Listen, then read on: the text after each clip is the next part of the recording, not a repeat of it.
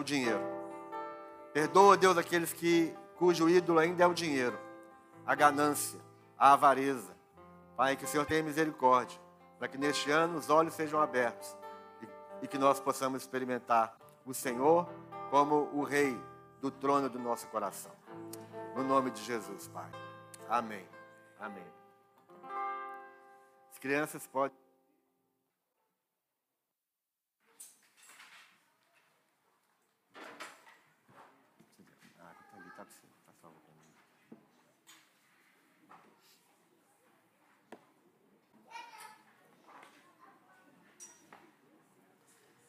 Tem alguém hoje nos visitando pela, pela primeira vez? Se tiver alguém, levante sua mão, por favor. Se tiver alguém que veio pela primeira vez, vocês duas, senhora também, quatro pessoas. Sejam bem-vindas, Deus abençoe.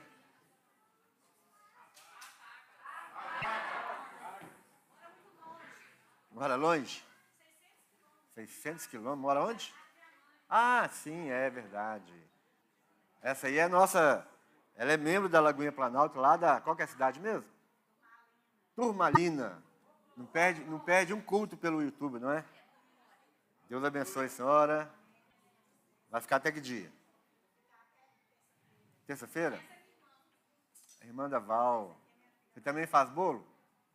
Você também faz bolo, não? Doce, bolo, não?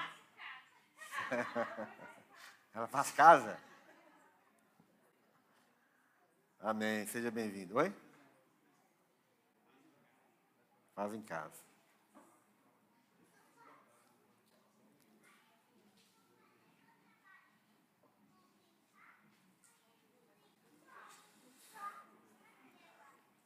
Abra sua Bíblia em 1 Tessalonicenses, capítulo 5.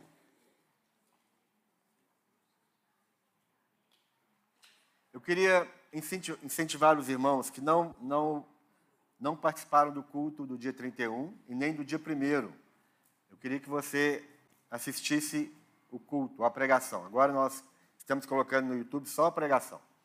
Então você que não assistiu a pregação do dia 31 e nem do dia 1 à noite, eu gostaria que você assistisse. Por quê? Porque nós estamos falando sobre o ano de 2023, é o ano das, das portas abertas. E nesses dois cultos nós trouxemos alguns princípios para que você entenda quais são as portas que existem no mundo espiritual e como é que nós devemos, como nós vamos discernir essas portas. Então, não é só porque existe uma palavra que o ano de 2023 é o ano das portas abertas que as coisas vão acontecer automaticamente. Nada no mundo espiritual, no reino de Deus, funciona automaticamente. Nada. Então, nós trouxemos alguns princípios da palavra de Deus para que você saiba discernir as portas que Deus abre e ninguém fecha, as portas que Deus fecha e ninguém abre, e as portas do inferno. Então, nós estamos falando sobre três portas. E a, e a principal de todas elas, a porta que é Jesus. Você não pode esquecer isso. Então, a porta que ele abre e ninguém fecha, a porta que ele fecha e ninguém abre, as portas do inferno e a porta principal que é Jesus. Então, se você arrumar um tempinho, você pode assistir de, de, do dia 31 e do dia 1 à noite. Amém? Então ninguém vai assistir, né? Eu não ouvi amém. Eu acho que só amém saiu ali, só da luz. Eu vou dar umas oportunidades para os irmãos, né? Amém, irmãos? Amém. 1 Tessalonicenses 5,11. Primeiro, esse livro de Tessalonicenses, essa carta aos Tessalonicenses, ela tem um contexto que é que é os irmãos dessa igreja, eles estavam esperando a vinda de Jesus. Nessa época aqui em que, em que Paulo escreveu essa carta para eles, havia passado em torno de 20 anos, mais ou menos, de que quando Jesus havia é, assunto aos céus. Então, 20 anos se passaram. E eles realmente estavam esperando Jesus, alguns estavam até acreditando que Jesus já havia voltado. Então, Paulo ele fala, ele, nessa, nessa carta, ele traz algumas exortações, ele fala alguns princípios a respeito da volta de Jesus, a respeito do dia do Senhor, e para que eles entendessem. E a maior preocupação do apóstolo Paulo nesse momento aqui era mostrar para eles que Jesus voltaria numa hora em que ninguém estivesse esperando. Né? O dia do Senhor seria repentino. Seria como um ladrão de noite. O dia e a hora da volta do Senhor ninguém sabe. Ninguém, ninguém sabia e ninguém sabe. Então ele queria trazer uma clareza para que eles soubessem como se portar até que Jesus viesse. Porque não é somente a gente se preocupar com a vinda de Jesus, mas a gente saber como nós temos que nos portar até que ele venha. Nós devemos nos portar de acordo com os mandamentos da palavra de Deus para que nós estejamos preparados para ouvir o soar, o soar da trombeta.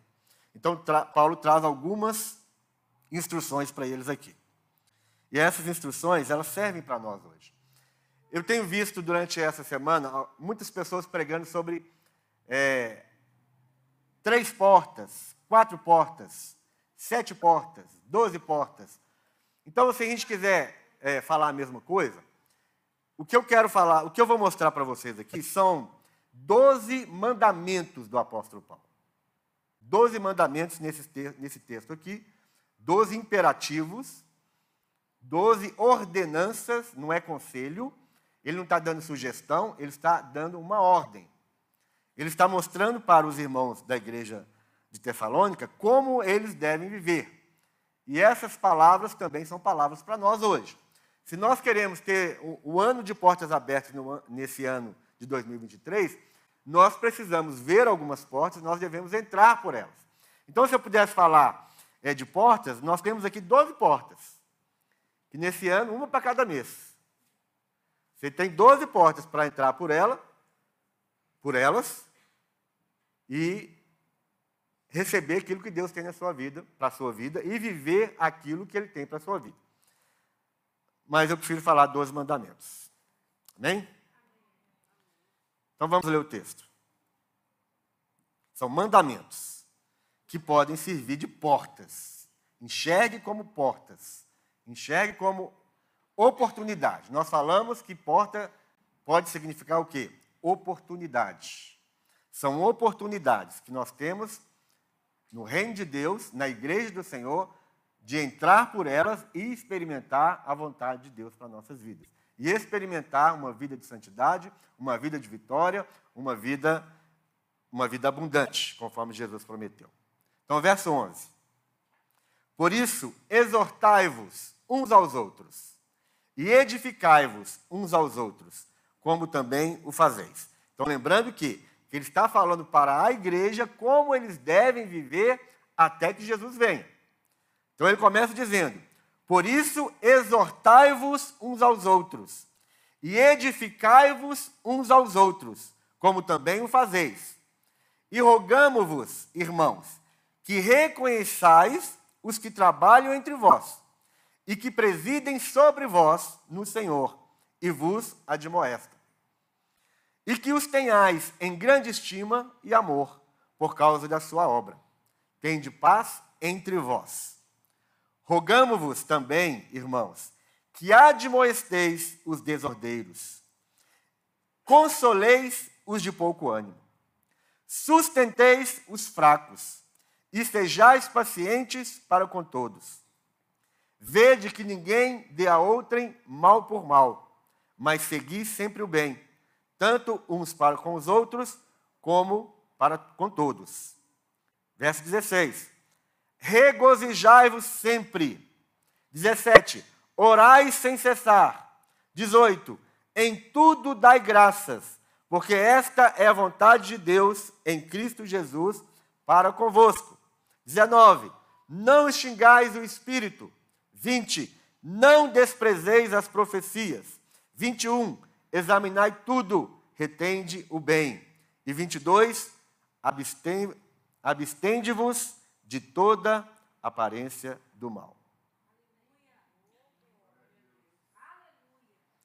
Então, se nós formos falar de portas, nós vamos ver aqui quais são essas portas, ou quais são esses, essas ordens do apóstolo Paulo. Quais são os mandamentos do apóstolo Paulo? Ele não está dando, isso precisa ficar muito claro para nós. Ele não está dando nenhuma sugestão, irmãos. Ele está ordenando. E se você crê que as palavras do apóstolo Paulo são palavras inspiradas pelo Espírito Santo, então você precisa receber, como ele disse. Nessa mesma carta, num outro capítulo, ele fala assim: vocês precisam receber a nossa palavra como palavra de Deus. As palavras do apóstolo Paulo são palavras de Deus. Então, se são palavras de Deus, nós temos que obedecer, não é? Manda quem pode. Isso aí você sabe. Versículo qual que é esse? Que livro? Qual é o livro que está escrito isso?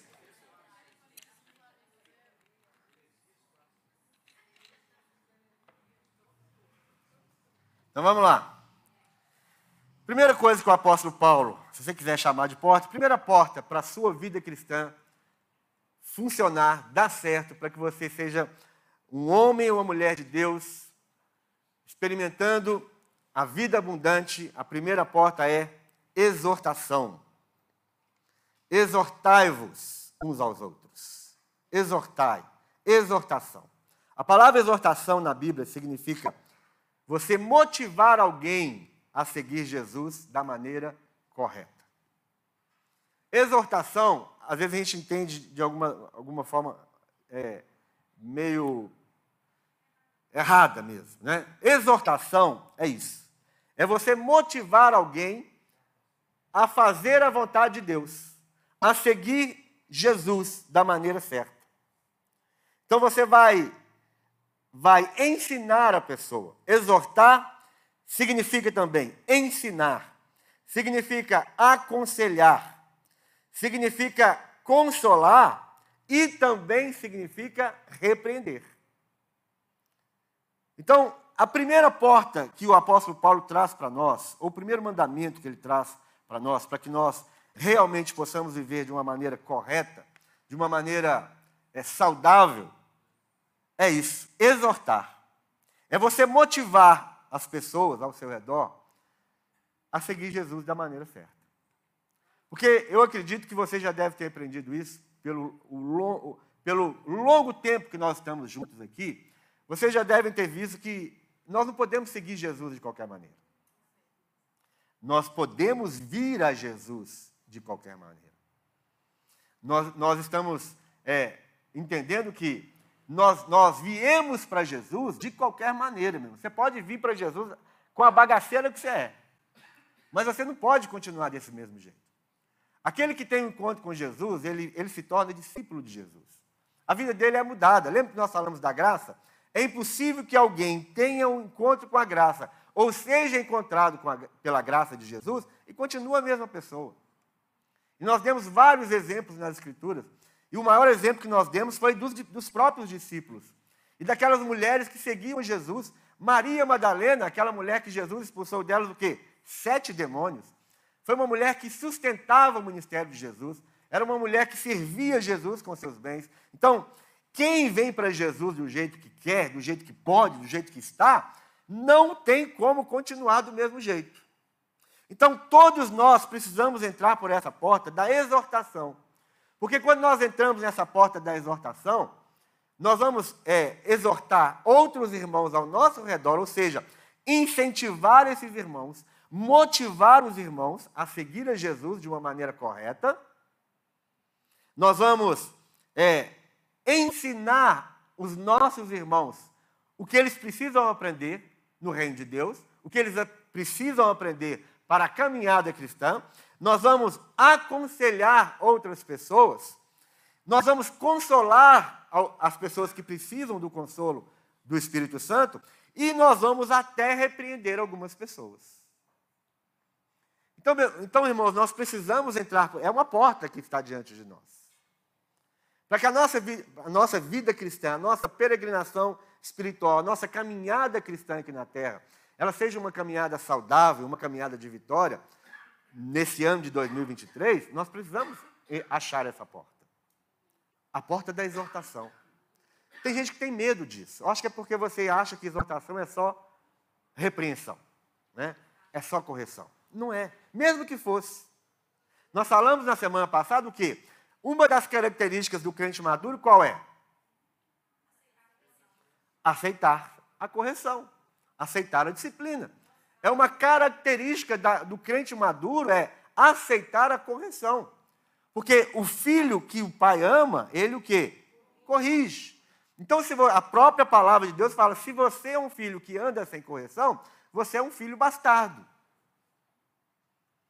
Então, ainda que exortação fosse só correção, fosse só repreensão, só disciplina, amém, glória a Deus. Mas não é só isso. Então você precisa entender que a, essa porta da exortação é uma porta que você vai, vai motivar alguém na caminhada. E motivar até mesmo você. Quantas vezes você precisa ser motivado na sua caminhada cristã? É a motivação, é o ensino, é o aconselhamento. Tem gente que fala assim, tem crente que acredita nisso, né? Se conselho fosse bom,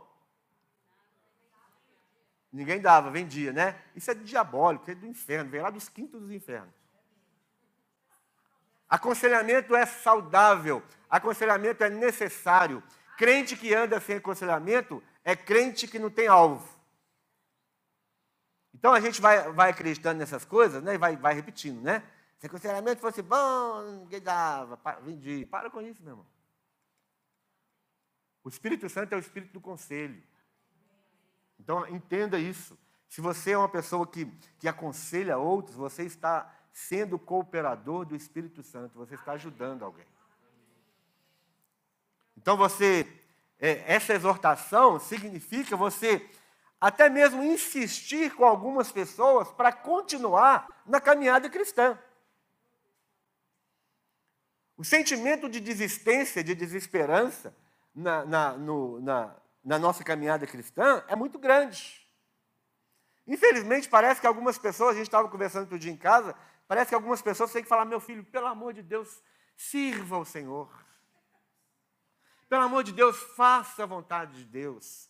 Pelo amor de Deus, viva uma vida de santidade. Na nossa época, né, a, eu tenho 56 anos, eu me converti com 12 anos. Naquela época, quando você convertia, você convertia. Ninguém ficava falando, meu irmão, leia a Bíblia, meu irmão, ore, meu irmão, participe dos cultos. Não precisa ficar implorando, a gente tem que implorar as pessoas para fazer a vontade de Deus. A gente tem que implorar as pessoas para seguir a Jesus, para viver uma vida saudável espiritualmente. Mas se precisar fazer, nós, nós estamos fazendo, né? Nós já estamos fazendo. Então vamos continuar fazendo. Né? Vamos continuar insistindo com aqueles que, que estão querendo desistir a todo custo. Então, o que a palavra nos ensina é exortar as pessoas a seguir Jesus e a obedecer fielmente os mandamentos dele sem desistir. A exortação ajuda. O que a exortação faz? A exortação ajuda cada um de nós a manter os nossos olhos fixos no Senhor Jesus.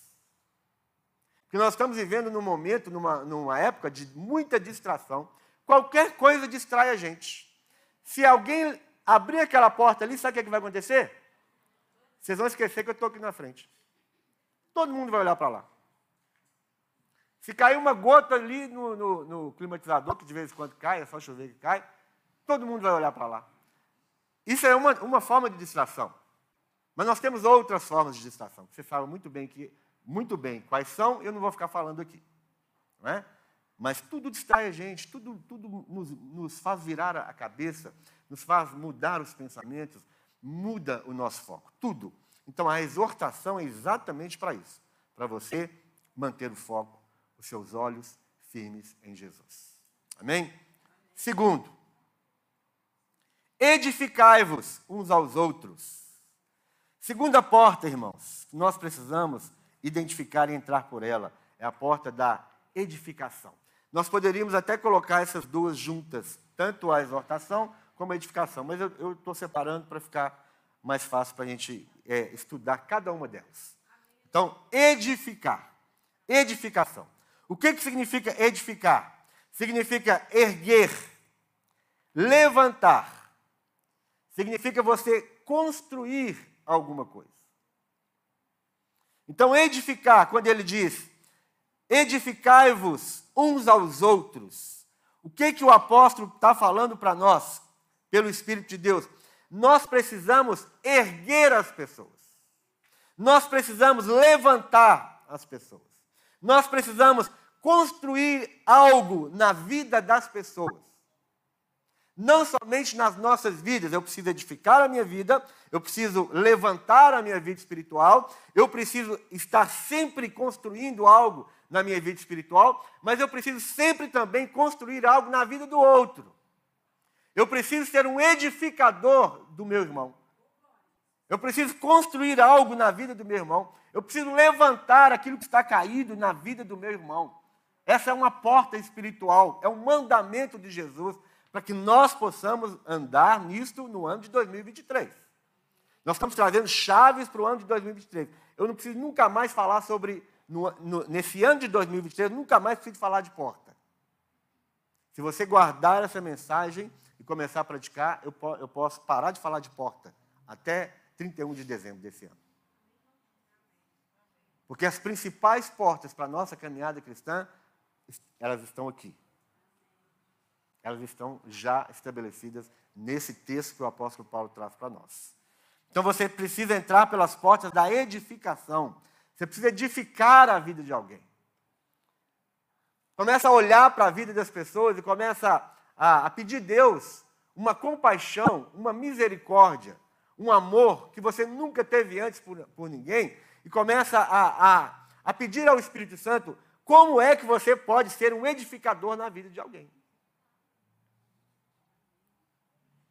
Como é que você pode construir algo saudável na vida do irmão? E quando eu falo irmão, eu falo da sua casa. É na sua, começa na sua, tudo começa na casa da gente. Tudo começa na nossa casa. Tudo começa com aqueles que estão mais próximos de nós. Procure construir alguma coisa que vai, que vai durar para a eternidade na vida do seu, do seu próximo. Terceira coisa que ele fala. E rogamos, irmãos, que reconheçais, reconheçais ou acateis. São duas palavras que, que têm o mesmo significado, aqui no verso 12. Rogamos-vos, irmãos, que reconheçais ou acateis aqueles que, que entre vós presidem, que, aqueles que trabalham entre vós e que presidem sobre vós no Senhor e vos admoestam. Essa é uma porta, irmãos, quer você goste ou não é uma porta. Não, não, não sou eu que estou falando isso aqui. Não sou eu que estou trazendo isso para, para benefício próprio. Tá? O apóstolo Paulo falou: vocês precisam reconhecer, ou vocês precisam acatar, aqueles que trabalham entre vós e aqueles que presidem sobre vós. A igreja do Senhor Jesus, entenda isso de uma vez por todas.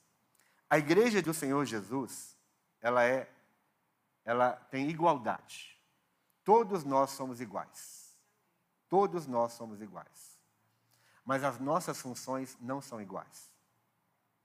E Deus coloca outras pessoas com funções diferentes umas das outras.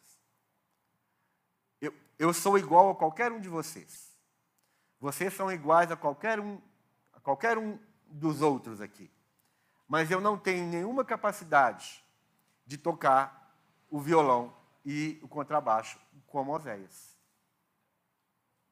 Eu sou igual a Oséias, mas a, a função do Oséias é diferente da minha.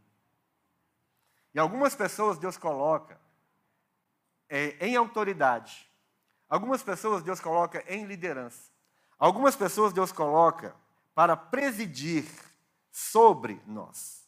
É isso que o texto fala aqui no versículo 12. E rogamos-vos, irmãos, que reconheçais, nós precisamos reconhecer essas pessoas. Que pessoas? Aquelas que trabalham entre nós e que presidem sobre nós. E nos admoestam. Ou seja, são pessoas que nos lideram, são pessoas que cuidam de nós.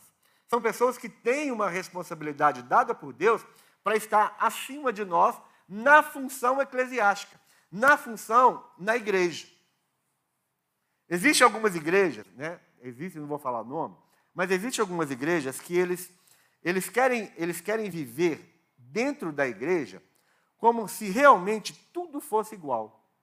Então lá não tem pastor, lá não tem líder, lá é assim: todo mundo manda, todo mundo obedece, todo mundo faz tudo. Você acha que dá certo? Quem sentir de Deus, imagina nós aqui hoje com. Quantas pessoas tem aqui hoje? 95.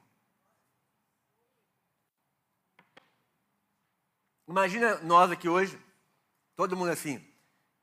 Quem tem a palavra de, de Deus, vem aqui na frente. Imagine se todos os 95 tiver. Nós vamos ficar aqui um mês. Não é? Não funciona. Não vai funcionar. Então, Deus colocou na igreja, não é? Efésios capítulo 4, verso 11 em diante. Deus colocou na igreja apóstolos, profetas, evangelistas, pastores e mestres. Essas pessoas, esses dons, esses chamados, esses ministérios específicos, eles são colocados na igreja para edificar o corpo de Cristo, para cuidar, para instruir. Deus coloca pastores, Deus coloca mestres, Deus coloca pessoas com esse dom espiritual para cuidar da igreja. Então nós precisamos reconhecer essas pessoas. Então é um erro muito grande, por exemplo, essa igreja, que eu não preciso falar o nome, é um erro muito grande essa igreja tentar viver de uma forma que, que contradiz as escrituras. Porque ele está falando aqui, irmãos, vocês precisam reconhecer, vocês precisam acatar aqueles que presidem sobre vós. Ou seja, existem aqueles que presidem sobre nós. Não adianta você ficar com ciúme, ou ficar chateado, ou ficar aborrecido, porque é assim que funciona. Então vamos ver o que, que significa isso então. O que, que significa reconhecer ou acatar esses que presidem, esses que trabalham entre nós, esses que cuidam de nós, que nos admoestam. O que, que significa reconhecer? Significa respeitar, honrar, apreciar. Isso é o mais importante de tudo que eu vou falar aqui agora. Tá? É o mais importante de tudo. Vou reconhecer e acatar significa apreciar o modo de vida. Existem muitos líderes hoje, muitos pastores, muitos, milhares, milhares, milhares, milhares. Alguns com, com extremo conhecimento, profundo conhecimento. Alguns líderes, alguns pastores que, que, que sabem, têm uma grande oratória, têm uma grande hermenêutica, tem um, sabe explanar o texto das Escrituras de uma maneira muito linda, linda, maravilhosa, mas a vida precisa ser observada. Uma das coisas mais importantes na igreja, principalmente nesse verso aqui, isso é uma porta. É a porta do, do reconhecimento da liderança. É uma porta que nós precisamos entrar por ela no ano de 2023. Se você ainda não entrou por ela, você precisa entrar por ela. Então, para que você reconheça alguém como liderança, alguém como autoridade espiritual sobre a sua vida, acima de tudo, você precisa, né, primeiro, você vai precisar respeitar essa pessoa, você vai precisar honrar essa pessoa, mas antes de tudo isso, você precisa apreciar o modo de vida dessa pessoa. Porque, como eu disse, existe muita gente muito bem preparada, capacitada para liderar milhares e milhares de pessoas, mas o modo de vida dela reprova. Ela é reprovada pelo estilo de vida que ela tem. Então, reconheça os líderes, reconheça os pastores, mas primeiro, antes de tudo, veja como eles vivem. Está cheio de estelionatário aí nos púlpitos, está cheio de mentiroso, tem gente que já casou cinco vezes, tem gente que está respondendo processo, tem gente que é fugitivo de cadeia, procurado pela, pela justiça, tem gente que bate na esposa, tem gente que, que faz de tudo que você pensar e está no púlpito ensinando. exigindo obediência, exigindo respeito, exigindo honra. Então, eu quero deixar isso claro para todos, todos vocês aqui. Nós reprovamos esse tipo de coisa. Antes de você honrar alguém, respeitar alguém, conheça a vida dessa pessoa. Qualquer um. Seja qualquer um. Então, o que mais que é reconhecer e acatar? É você apreciar o modo de vida, é você dar ouvido a essa pessoa. Você precisa dar ouvido à sua liderança, sim. Você precisa dar ouvido aos seus pastores, sim. É lógico que você não vai prestar obediência cega, é lógico que você não vai fazer tudo que alguém fala, é lógico que quando você ouvir alguma coisa da sua liderança, e eu falo para você, faça isso, a começar desta igreja, tudo que você ouvir da, dessa liderança aqui, dos pastores aqui, nesta igreja, você vai para a palavra de Deus, para conferir se é de Deus ou não. E, e, se a gente falar coisa que não é de Deus, você não precisa obedecer. E se eu falar alguma coisa que não é de Deus, já falei para vocês, o que, que vocês têm que fazer? Se eu estiver pregando aqui e eu falar bobagem, o que, que você vai fazer? Joga o sapato. Tira o seu sapato e joga. Joga aqui na frente. Se você quiser trazer uns tomates podres, umas laranjas podres, pode trazer também. E joga. Porque era assim que era no, na, há, algum, há muitos anos atrás, na época da igreja primitiva. Falou bobagem, jogava tomate, jogava, jogava tudo tinha na mão. Reprovado, não queremos te ouvir aqui não. O que mais significa observar? Você vai observar, de novo, o estilo de vida e você vai observar as palavras, você vai observar os ensinamentos. Tem que observar, tem que ver se está na palavra, tem que ver se bate com aquilo que é a, a verdade das Escrituras. E você vai acolher. Aquilo que você ouve e é de Deus, você tem que acolher mesmo. Você tem que receber. Você tem que obedecer. Então, isso é uma porta. É uma porta espiritual. Então, ele, verso 12, né, ele está falando assim: E rogamos-vos, irmãos, que reconheçais os que trabalham entre vós, e que presidem sobre vós no Senhor, e vos admoestam. Você precisa saber se essas pessoas que estão sendo seus líderes, seus pastores, vocês precisam saber se realmente eles estão fazendo isso aqui, ó. Eles estão trabalhando entre vós, realmente, e se eles estão admoestando vocês. Não adianta somente ter uma posição de liderança. Ele precisa trabalhar no meio do povo. Ele precisa trabalhar pelo povo. Ele precisa trabalhar pela igreja. Ele precisa admoestar a igreja. E admoestar, ela, tá, ela, tá entra, ela entra aqui na, na exortação. Admoestação é, é sinônimo de exortação. É sinônimo de edificação. Então preste atenção nisso. Você vai reconhecer essas pessoas, você vai acatar essas pessoas, mas você vai ter que primeiro fazer tudo isso aqui, ó. Você vai respeitar, você vai primeiro apreciar o modo de vida, você vai dar ouvido, você vai observar e ver se a pessoa está enquadrada naquilo que, o apóstolo Paulo está falando. Verso 13, ele, ele continua assim, né? E que os tenhais em grande estima e amor. Por causa de quê? Da obra. Por causa da obra. Você precisa reconhecer essas pessoas, acatar essas pessoas que, que estão presidindo vocês, que estão trabalhando entre vocês, que estão admoestando vocês.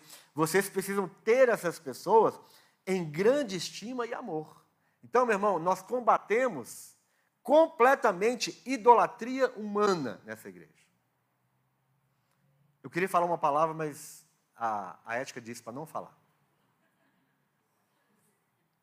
Ah, lembrei que agora é uma palavra que substitui muito bem. Nós não gostamos de bajuladores. Não queiram bajular os líderes dessa igreja. Então vou falar para mim especificamente. Eu não gosto de bajulador. Não me bajule. Vocês precisam honrar, respeitar, acatar, reconhecer, mas eu não gosto de bajulador. E de, e de idólatra, muito menos. Amém? Amém? Isso serve para todos nós aqui. Quando eu vejo alguém falando, pastor, pastor, eu preciso que o senhor ore para mim. Falei, pronto. Aí eu chamo outro. Aí eu chamo outro para orar. Que aí dá um jeito de cortar a idolatria. Não é? A minha oração não tem nenhum poder maior do que nenhum de vocês aqui. Eu acho até que ela tem menos poder do que muitos de vocês aqui.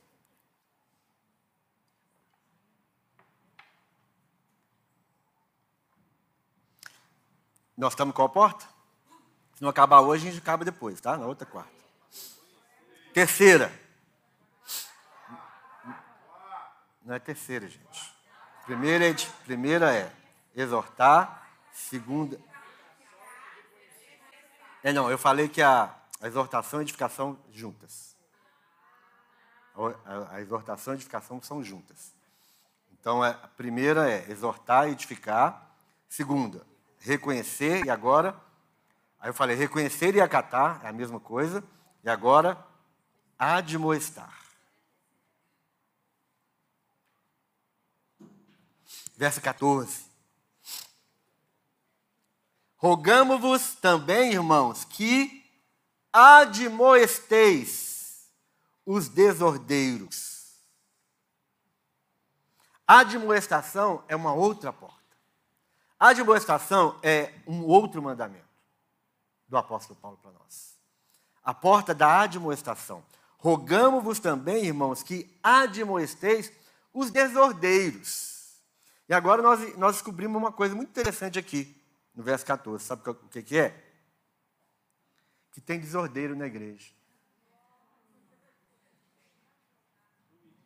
Que na igreja não tem só santo. Na igreja não tem só obediente. Na igreja tem aqueles que querem. Sabe o que significa o desordeiro? Tem uma outra tradução? Alguém tem uma outra tradução aí? Baderneiro? Nossa, não era isso que eu queria falar, não. Essa foi pior. Mas tem uma outra. os desordenados. Tem os ociosos, tem. É, mas essa que eu queria usar. Desordenados. O que, que significa desordenado? Na, literalmente da palavra. Aquele que não segue a ordem. Não segue a ordem. Insubordinado. Vamos ficar com desordenados. Está piorando. De, desordenado, para ficar bem claro, todo aquele que não segue ordens. O que o apóstolo Paulo está falando para nós é o quê? É, é conselho, é sugestão, é o quê? É ordem. É ordem. A Bíblia está cheia de ordem, por isso que hoje a sociedade está querendo acabar com a Bíblia, acabar com a religião, acabar com o cristianismo. Sabe por quê? Porque o cristianismo tem ordem. O que, que o cristianismo, o que, que Jesus veio fazer no mundo? Ele veio colocar o mundo o quê? Em ordem. O mundo estava num caos por causa do pecado. Nós estávamos no caos por causa do pecado. Então o que, que Jesus veio fazer conosco? Ele veio nos colocar em ordem, gente. Então o papel da igreja é colocar as pessoas em ordem. O papel do Espírito Santo é colocar as pessoas em ordem. Se existe ordem, se existe mandamento, se existe ordenança, nós que professamos é, um, um discipulado, uma, uma fé nesse Jesus, então nós precisamos seguir as ordens. Nós precisamos estar ordenados. E é isso que o apóstolo Paulo está falando aqui. Vocês precisam admoestar quem? Os que estão fora da ordem, ou fora de ordem. Lá nos Estados Unidos tem uma expressão muito interessante em alguns lugares que você vai, que é assim, out of, out of order. Ou seja, fora de ordem. Sabe o que significa fora de ordem? É aquele que tem um defeito. É aquilo que tem um defeito. Quando tudo está na, na ordem, aquilo é perfeito. Quando tem um defeito, você está fora de ordem. Out of order. Ou seja, fora da ordem. Então, quando você vai no outlet lá, você vai ver out of order. Quando você vai num, quando você vê um, um, um, carro quebrado, você vai ler lá, vai ter uma plaquinha lá, out of order. Se você vê qualquer coisa assim que está fora, que está com um defeito, que está fora do, do curso normal, está fora de ordem. É um desordeiro. Então na igreja está cheio de, de gente fora de ordem. Está cheio de gente desordenada. E a gente precisa fazer o que com essas pessoas? Admoestar. O que é admoestar então? Admoestar é você avisar alguém da sua incorreção no seu modo de agir. Você vai avisar a pessoa: meu irmão, o que você está fazendo não está certo. Meu irmão, o que você está pensando está errado. Meu irmão, esse sentimento seu é um sentimento que não é de Deus. É, essas suas palavras, elas não condizem com uma palavra de um cristão. Entende? É você avisar alguém que aquela pessoa está fazendo algo errado, que aquela pessoa está. É, o modo de agir daquela pessoa tem um erro nele. Que ela está fora do padrão, ela está fora do, do, do padrão do amadurecimento cristão. Isso é demonstrar, é você avisar a pessoa. Lembra que eu falei semana passada que uma, uma característica do, do crente medíocre é o crente que vê as coisas, as coisas erradas e não fala nada. Então você precisa admoestar as pessoas. Você precisa avisar para ele que ele está fazendo algo errado, a ação dele não está certa. Admoestar também que ele está pensando de uma forma errada. O que, que significa admoestar? Censurar. Censurar. Um, um, a sociedade está querendo acabar também, sabe com o quê? Com a censura. Nós estamos quase que impedidos de censurar os nossos filhos. Né? Nós não podemos corrigir os nossos filhos. Nós não podemos admoestar os nossos filhos. Nós não podemos colocar censura no nosso filho. Deixe o seu filho fazer o que ele quiser, ser o que ele quiser ser, pensar do jeito que ele quiser pensar. É a sociedade. As escolas estão querendo colocar isso na, cabeça dos nossos filhos. Alguns filhos aqui já estão confrontando seus pais. Quando, quando o pai corrige o filho, o filho fala assim: Ó, oh, não, eu, eu posso fazer o que eu quiser. Só falta ele falar, em alguns casos eu sei que já, eles já falam, mas em, só falta ele falar assim: senhor ou senhora. Não, senhor e senhora não existe, né? É. Então, ô velho, eu que mando em mim. Em mim. Né? Ô velho. Então, censurar é admoestar. É admoestação. É uma porta espiritual que nós precisamos entrar nela, meu irmão. O que mais que significa admoestar? Repreender com brandura. Lembra que nós lemos lá em Efésios capítulo 5, semana passada? Sobre aquele que é espiritual, que, é que ele, como é que ele corrige o outro? Né, que é um termo cirúrgico que Paulo usou, de você colocar um, um osso quebrado no lugar. É isso aqui. Ó. Você vai repreender com brandura. Você vai, vai colocar, você não vai deixar o osso quebrado, você, só porque você está com dozinha. Ah, estou com dozinha da, da Tielô, não vou, não, vou, não vou corrigir a Tielô, não. Você tem que corrigir a Tielô, sim, com, com cuidado. Você vai colocar o osso quebrado no lugar. Mas não pode deixar de fazer, não. Então, que mais? Aconselhar de novo e exortar. Então, isso é, é uma porta. Vamos ler o texto de novo. Rogamo-vos também, irmãos, que admoesteis os desordeiros, consoleis os de pouco ânimo. Então, consolar é uma outra porta. A gente poderia colocar junto, mas essa eu vou colocar separada. Você vai admoestar quem? Quem que você admoesta? E você vai consolar quem? Os de pouco ânimo. O que é pouco ânimo? Pouco ânimo é aquele que está quase desmaiando no caminho. Que ele está nos últimos fôlegos de vida. Ele não está dando conta mais da, da caminhada cristã. Pouco ânimo é aquele que está desanimado, ou seja, está sem ânimo. Ânimo significa fôlego de vida, ânimo significa respiração, ele não tem ânimo, ele tem pouco ânimo, ele está quase perdendo o ânimo. Essas pessoas que estão quase perdendo o ânimo, estão quase sem fôlego já na caminhada cristã, você vai fazer o quê? Consolar essas pessoas. Nós precisamos entrar nessa porta da consolação. O que é consolação? Consolação, irmãos, consolar é você é, aliviar a aflição de alguém. É você enxergar a aflição do outro e você aliviar aquela aflição daquela pessoa. Você precisa enxergar a aflição. Você alivia a aflição. Consolar significa também você ajudar na dor de alguém. Consolar significa confortar às vezes, meu irmão, dependendo da situação, a única coisa que a gente pode fazer é ficar do lado. Não precisa nem de falar. É você só, só ficar do lado. Não foram poucas pessoas que a gente, que a gente sabia da dor e da aflição que nós chamamos para sentar do nosso lado aqui na frente. Vocês já viram isso algumas vezes aqui na igreja? Nós já fizemos várias vezes. Com pessoas que estavam sofrendo dores, aflições, nós, a única coisa que a gente podia fazer, sabe o que, que era? Colocar ela do lado da gente. Não tinha nem o que falar. Às vezes tem situação que não dá para falar.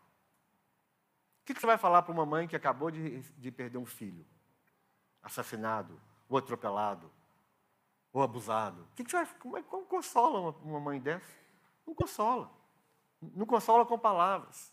Então fica do lado. É aliviar a aflição, é ajudar na dor, é você tentar confortar a pessoa com a sua presença.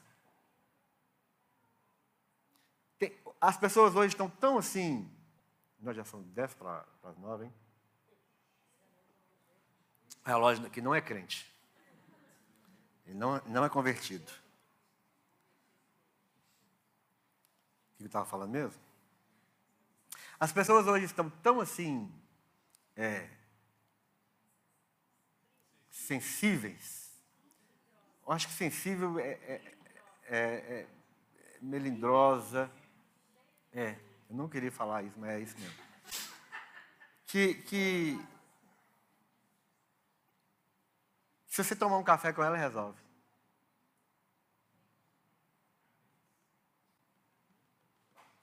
Paga um café para ela que você resolve. Você resolve o problema dela. Ah, a palavra melhor é rejeitada, né? As pessoas estão tão rejeitadas, por, por vários motivos, ou sem motivos, né? Elas se sentem rejeitadas. Se você pagar um café para ela, você resolve o problema dela. Então, essa porta, quarta porta, não é isso? Consolo, consolar. A quinta.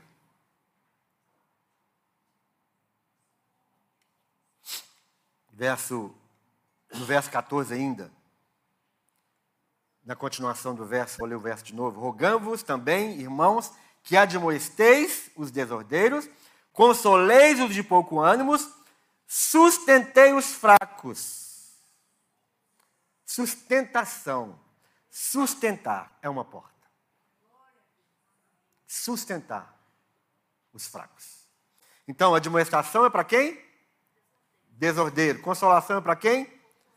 E sustentação é para quem? Para fraco. O que é sustentar? O que é sustentar? Sustentar é você. É muito interessante essa, essa palavra aqui. Sustentar significa ser confiável, ser fiel, Sustentar uma, um fraco é você se colocar ao lado dele para que ele confie em você. É você ser fiel a ele. Ninguém confia em desleal. Ninguém confia em infiel. E fiel, o fiel, ele é confiável. O fiel você olha para ele e você sente vou falar na, na, no, no linguajar bem comum, você sente firmeza. Sustentação é você ser fiel àquela pessoa. É você se tornar uma pessoa confiável. Então o fraco, não, o fraco, o fraco é aquele que, que a mente dele é, é uma mente vazia, é uma mente vulnerável. O fraco aquela pessoa que não sabe se crê, se não crê. É aquela pessoa que, que ela acredita em, em tudo e não acredita em nada. Tem gente na igreja que é fraco a esse ponto mesmo. Ela acredita em tudo e ela não acredita em nada ao mesmo tempo. Uma hora ela está lá em cima, outra hora ela está lá embaixo.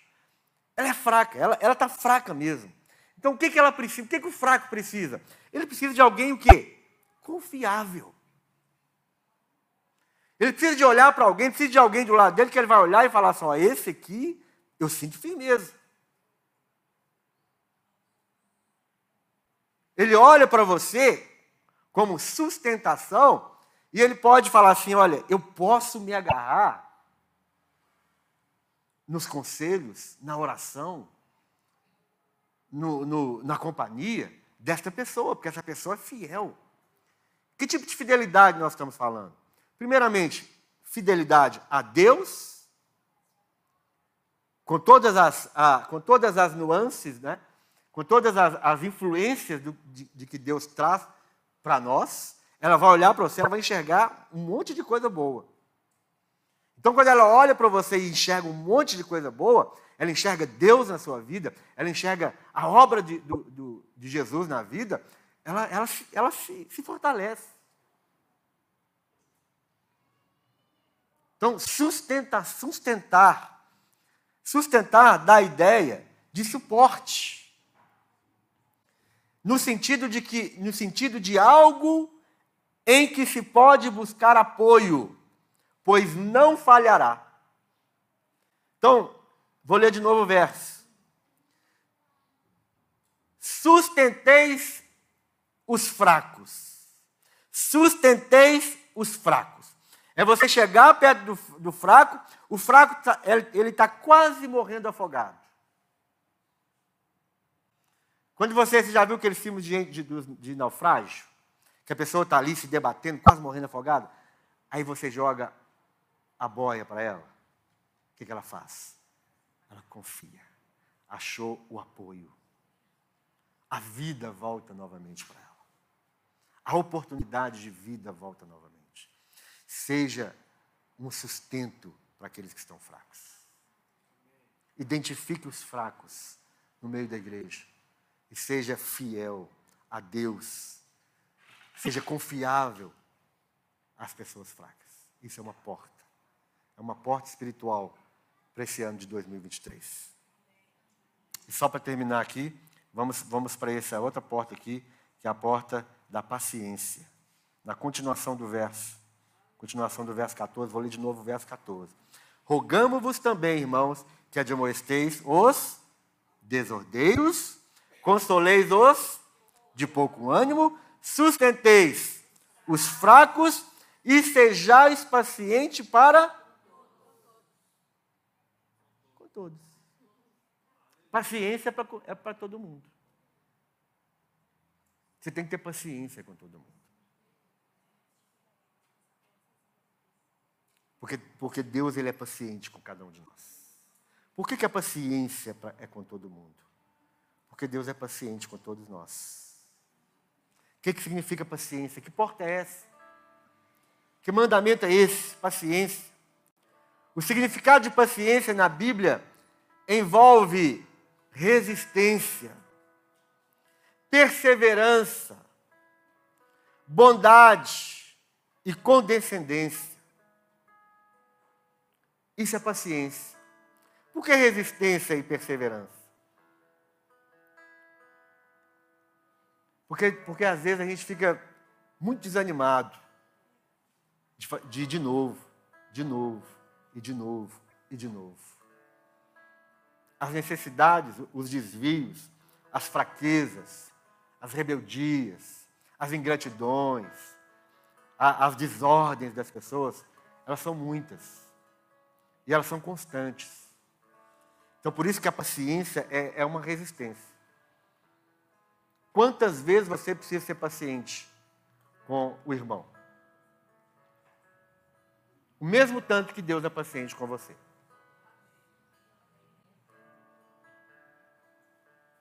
Eu tenho que ser a pessoa mais paciente da face da terra. Porque o que Deus é paciente comigo, se eu fosse Deus, eu já tinha perdido a paciência.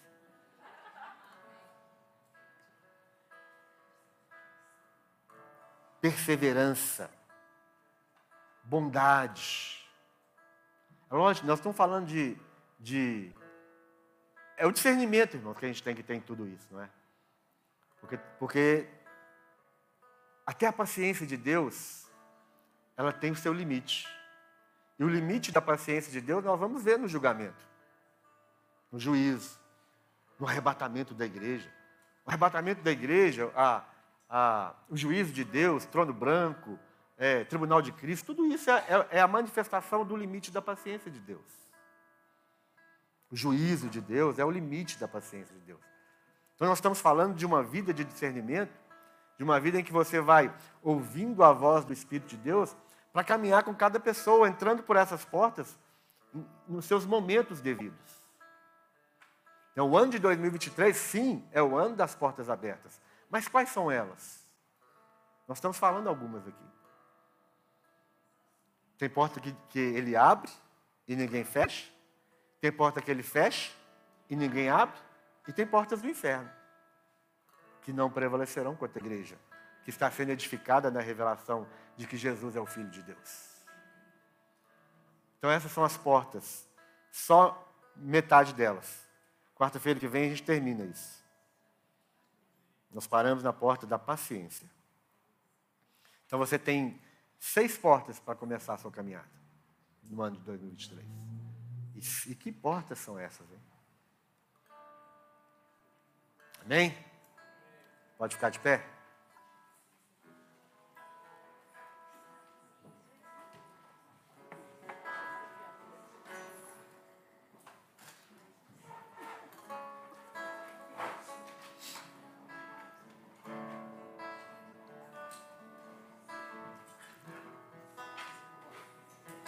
Contrário também, a, a, essas portas são portas ativas. Então, só para terminar.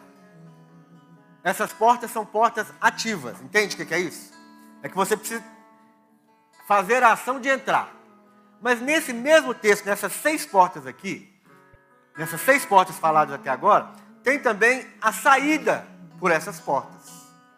Então, nós, quais são as, as ações é, que nós precisamos fazer ao, ao, do lado contrário? Ou seja, sair dessas, dessas portas nós precisamos sair da porta da, da fraqueza, nós precisamos sair da porta da rebeldia, de não reconhecer aqueles que estão presidindo sobre nós, de não amar, de não respeitar.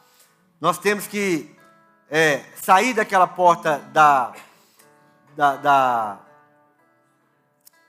da desordem, né? Você anda desordenadamente insubmissamente, sem submissão nenhuma. Algumas dores que nós estamos, nós estamos vivendo algumas dores e algumas aflições que nós estamos dentro dessas portas, vivendo dentro dessas portas. Nós precisamos tomar ação de quê? Sair dessas portas. Dores, aflições, desobediências, insubmissões, fraquezas, rebeldias. Então são, são coisas que nós precisamos sair disso.